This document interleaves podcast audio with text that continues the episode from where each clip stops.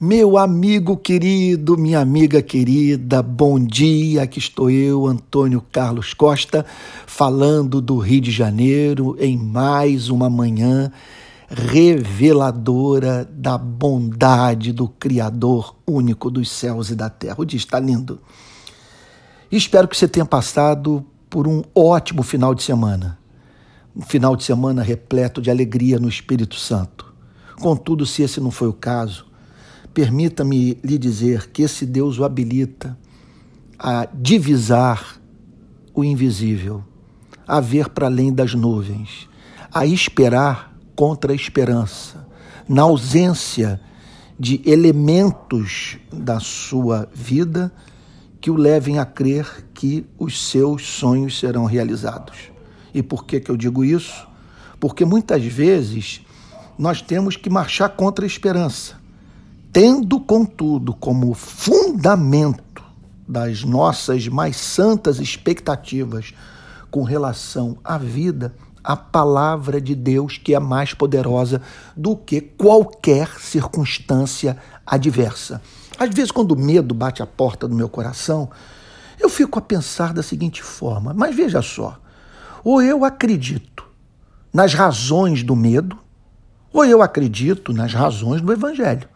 Ou eu acredito no Pai, ou acredito que o próprio Deus está sujeito ao acaso, ao destino cego, e que ele, portanto, está num duelo com o diabo numa batalha entre iguais, o que não faz o mínimo sentido.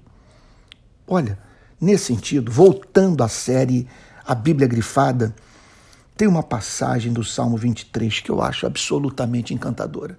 Quando o rei Davi diz assim: refrigera minha alma, guia-me pelas veredas da justiça, por amor do seu nome. Veja só, antes dessa declaração, ele havia dito: Ele é o meu pastor, que significa, portanto, que ele cuida de mim e me protege. Nada me faltará. Não é que ele realize todas as minhas vontades, mas ele supre todas as minhas necessidades de maneira que eu terei o suficiente na vida para cumprir o propósito dele para minha existência. Ele me faz repousar em pastos verdejantes. Ou seja, ele me comunica momentos de renovação espiritual. Ele me permite, em meio à batalha, encontrar momento de repouso, a fim de que eu possa refazer as forças, a fim de voltar a servi-lo. Leva-me para junto das águas de descanso. Refrigera-me a alma. Ele comunica refrigério.